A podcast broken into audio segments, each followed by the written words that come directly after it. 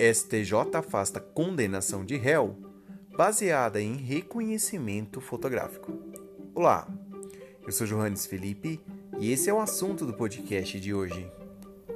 A sexta turma do STJ concedeu um habeas corpus para absolver um homem acusado de roubo, cuja condenação não teve outra prova senão a declaração das vítimas de que dizem tê-lo identificado em um reconhecimento por foto apresentado pela polícia. O STJ estabeleceu diretrizes para que esse reconhecimento de pessoas possa ser considerado válido. De acordo com o relator do habeas corpus, o ministro Rogério Chiete Cruz, a não observância das formalidades legais para o reconhecimento das garantias mínimas para o suspeito da prática de um crime leva à nulidade do ato. Em seu voto, o ministro afirmou que a urgente adoção de uma nova compreensão dos tribunais sobre o ato de reconhecimento de pessoas, para ele, não é mais admissível a jurisprudência que considera as normas legais sobre assuntos, previsto no artigo 226 do Código de Processo Penal. Apenas uma recomendação do legislador, podendo ser flexibilizadas, porque isso acaba por permitir a perpetuação desse foco de erros do judiciário e, consequentemente, resulta em graves injustiças. No caso analisado, o suspeito foi condenado em primeira e segunda instância a cinco anos e quatro meses de prisão, apenas com base em um reconhecimento fotográfico feito durante o um inquérito sobre uma participação em um assalto na cidade de Tubarão, Santa Catarina. O Tribunal de Justiça de Santa Catarina entendeu que seria perfeitamente possível o reconhecimento do acusado por foto no inquérito, mesmo quando o suspeito não foi preso em flagrante, como no caso. Um habeas corpus foi impetrado pela Defensoria Pública de Santa Catarina e no processo teve a participação da ONG Innocence Project Brasil, que atuou como amicus curiae. A ONG chamou atenção para as injustiças no judiciário que podem decorrer do reconhecimento de suspeitos sem a observância de regras legais. De acordo com os fundamentos do habeas corpus, a defensoria relatou que não houve nenhuma outra prova que corroborasse para a acusação do réu.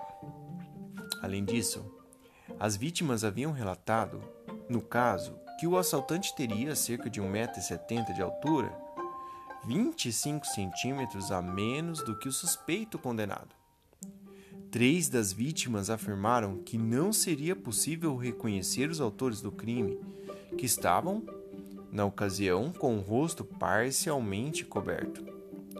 Para o relator do habeas corpus, o ministro Rogério Chiet observou que, diretamente do que é exigido pelo Código de Processo Penal, as pessoas que participaram do reconhecimento não tiveram de fazer a prévia descrição do criminoso, nem lhes foram exibidas outras fotografias de possíveis suspeitos.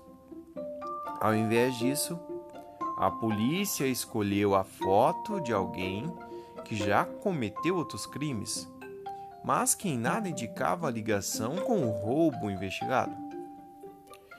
Segundo o ministro, o reconhecimento equivocado de suspeitos tem sido uma das principais causas de erro do judiciário, levando inocentes à prisão. Nos Estados Unidos, por exemplo, tal situação, no ano de 1992, criou a Innocent Project, entidade fundada por advogados especialistas em pedir indenizações ao Estado em decorrência de condenações de inocentes. Para o relator, o reconhecimento por meio fotográfico é ainda mais problemático quando realizado por uma simples exibição de fotos de suspeitos extraídas de álbuns policiais ou redes sociais previamente selecionadas pela própria polícia. No entender do ministro, deve ser exigido que a polícia realize uma função investigativa comprometida com o absoluto respeito às formalidades desse meio de prova.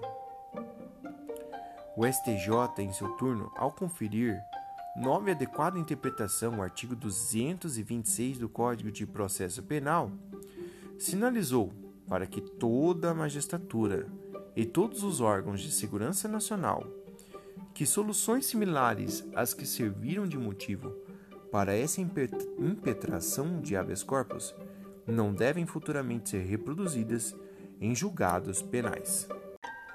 Esse foi o habeas corpus 598.886, publicado em 27 de outubro de 2020. Espero que vocês tenham gostado deste assunto. Siga a gente nas redes sociais. Segue direito e direito.segue. Valeu, tchau e até a próxima.